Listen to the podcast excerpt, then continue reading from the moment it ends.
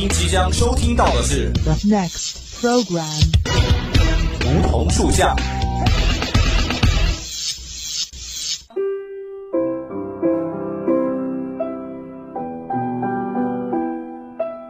站在夏天的尾巴上，我们彼此相识；在乍暖还寒的春天，我们彼此温暖。俯身拾起一片梧桐树叶，拭去岁月的灰尘，看那生命的脉络，看那生命的脉络。偎依在梧桐树旁，听听沙沙树语，倾诉我们的心声，我们的心声。梧桐树下，与你牵手，不再放开。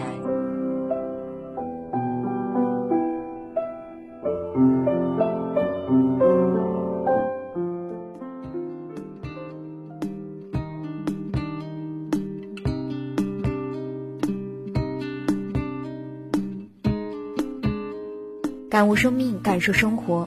老师、同学们，亲爱的听众朋友们，大家好，欢迎在每周四的午后与我们相约在梧桐树下。我是主播芷兰。十月二十三号，学生心理学会于二十八楼学生心理中心地下团体室进行第二期学术新潮茶话会，题目为“心理学是一座围城吗？”看到这个的时候，你会自然的补充出后半段话：圈里的人想挤出去，圈外人想挤进来。这大概是在说，心理学这个学科可以引发人无限的幻想，而当你深入这个学科内部时，这些让人血脉奋张的幻想像肥皂泡一样一个个的破灭。你可能带着解梦、读心、催眠、微表情这些看起来十分玄妙的期望来到心理学学习，然后在方差分析、中介效应、前额叶中感到迷茫和无助。对此，我深有同感。我因为对心理学的兴趣而买了不少书。还选修了两门心理学课程，但是听着听着就懵了。不过我对心理学的爱依旧坚定不移。今天就来跟大家介绍一些有趣的心理学知识，一起了解那些槽点满满的心理学家吧。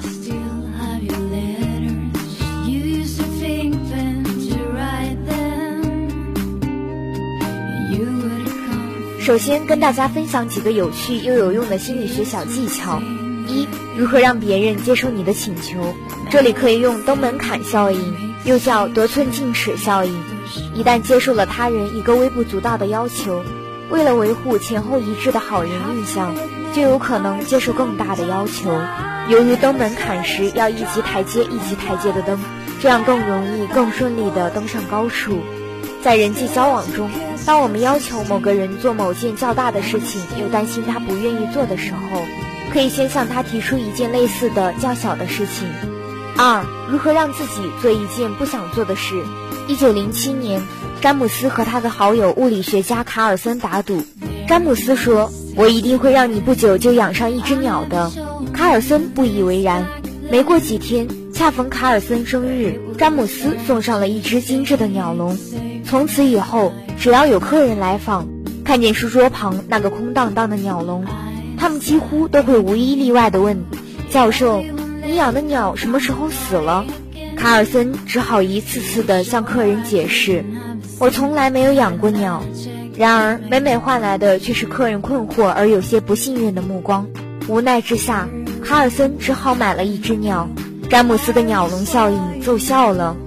鸟笼效应的应用方式就是找到这个鸟笼，然后你总有一天会把鸟放进鸟笼中。例如。可以将它用于提升自我。我要学习英语，那么我会把单词书放在自己的书桌上，这样总有一天会拿起来看的。如果要练字，可以先买一支很贵的钢笔放在桌子上，你会为了不浪费而渐渐开始练字。三、如何让自己变得更好？镜像自我是社会心理学家库利提出的概念，指个体把别人当作镜子来进行自我感知。他认为。一个人关于自己的观念是由别人对自己的观点和反应来塑造的，这是角色理论的精髓。我们通过这种途径形成的自我意向为镜像自我，而自我意向又影响着我们实际的自我。因此，远离对自己评价过低的人。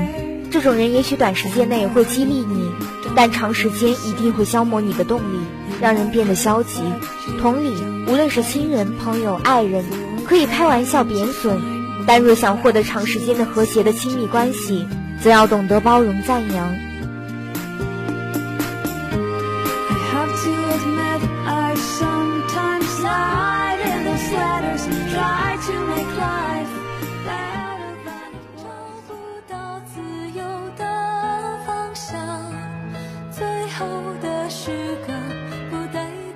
是不是觉得心理学很有道理，很有意思？有没有好奇发明这些心理概念的人都是什么样的？其实这些心理学家并没有我们想象的那么高大上，在心理学历史上，其人异事甚多。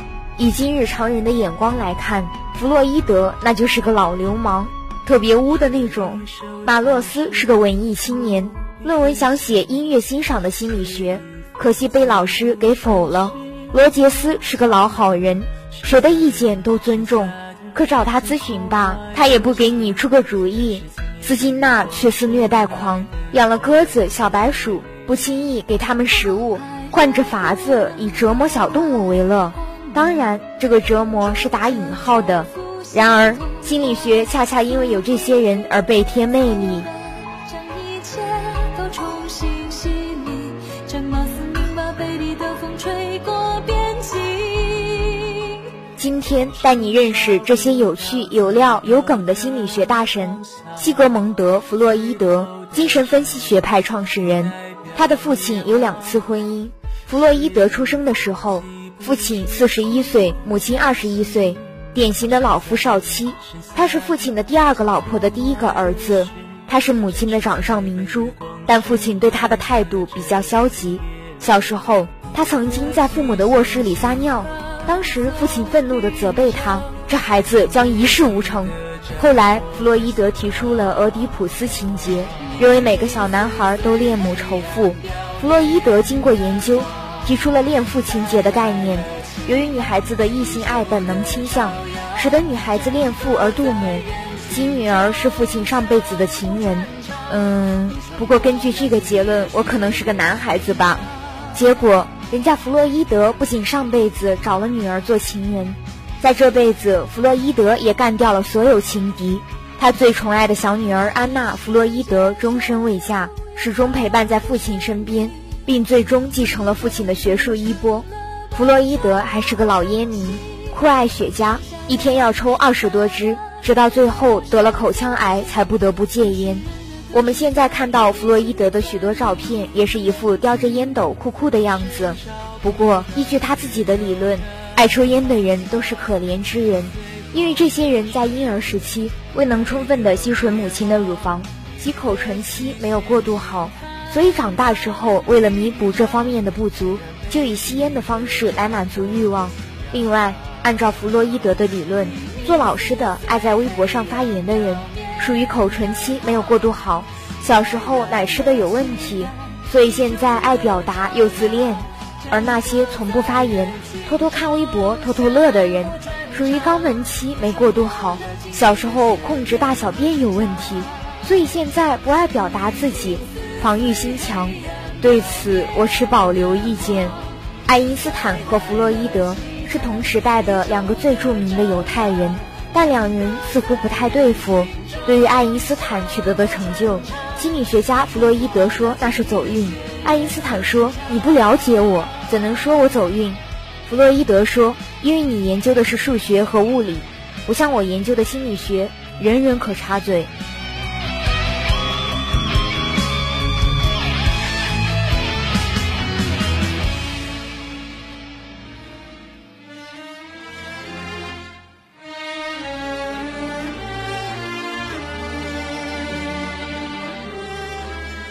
纳，行为主义的大师和棋手。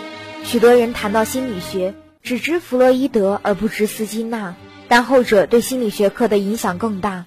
在2002年美国心理学会会员的调查中，斯金纳排名第一。斯金纳出生在一个山清水秀的小镇，有两大爱好：一是手工制作，研究各种小发明、小创造；二是玩小动物，捕鱼、捉青蛙、逮蛇、玩蜥蜴。感觉这种生活甚是悠闲呀。研究心理学后，斯金纳把小时候的这两个爱好结合起来，制造了著名的斯金纳箱，专门摧残小白鼠。最后甚至发明了一个育婴箱，在里面养孩子。斯金纳把孩子放在箱子里养的这件事，并不像传说中的那么没人性。他为自己的女儿设计了育婴箱，里面的空气经过过滤，湿度可以调节，安静整洁。孩子按规定的时间出来玩耍和吃东西。斯金纳说，箱子的一面墙都是玻璃的。白天，我们透过这块玻璃跟他说话或者打手势。当我们透过玻璃看他的时候，他会对我们露出灿烂的笑容。箱子里面养孩子，说出来大家也许都不相信。斯金纳后来也因此被人批惨了。斯金纳懂点传播学的道理，第一次上电视就石破天惊地整出一句：“如果在烧掉自己的孩子还是自己的书籍之间做出选择的话，我愿意先烧掉孩子。”这当然导致舆论大哗。心理学家这样说太吸引眼球了，结果各家电视台就不断的邀请他，就出名了。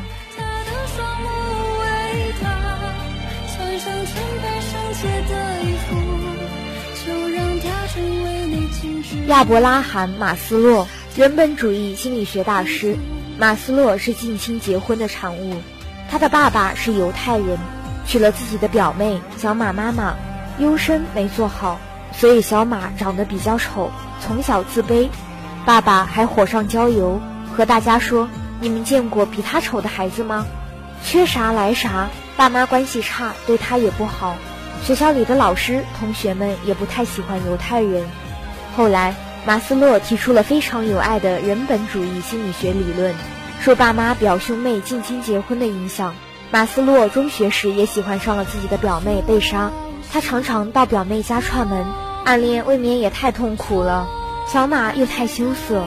有一次，未来的大姨子安娜实在是看不过去了，把小马推向了贝莎，上啊，吻他吧。马斯洛就吻了，贝莎没有拒绝，回吻了他。正是这段经历，启发了马斯洛提出高峰体验的概念。马斯洛的主要观点大家都耳熟能详：需求层次理论、自我实现、高峰体验。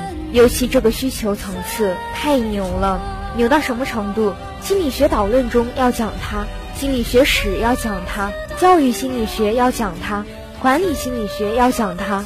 这个理论一定要学过瘾才好，就是对于学生来说，确实有些枯燥了。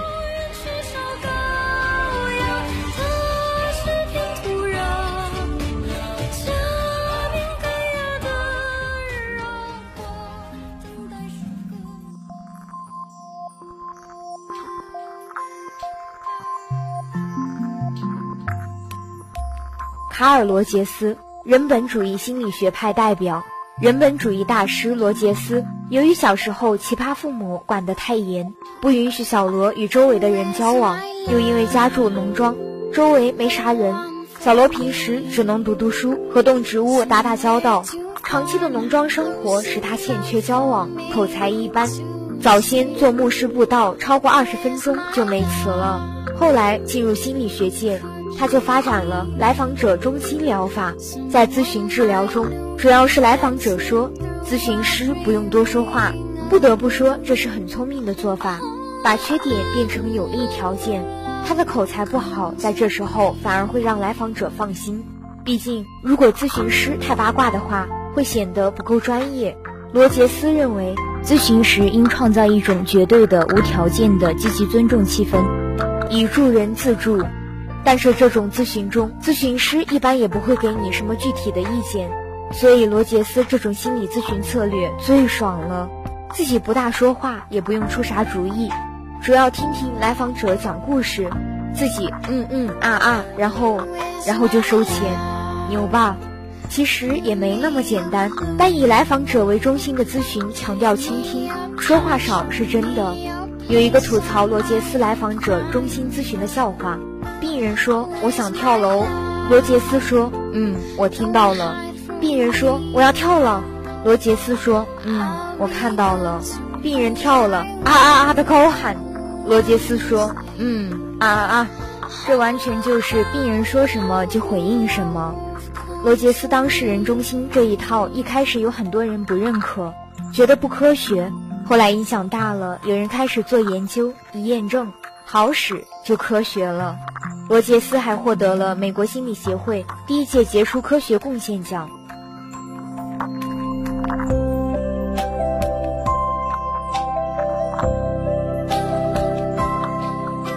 心理学大神的这些事儿，是不是打破了你对他们的原有认知？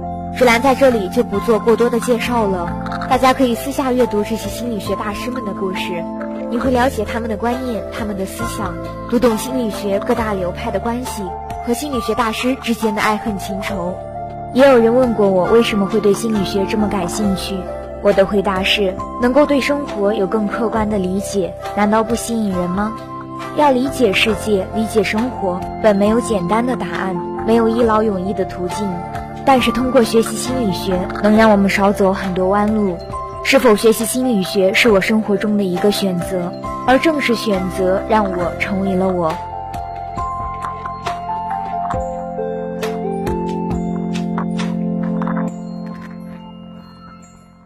好的，今天的梧桐树下到这里就接近尾声了。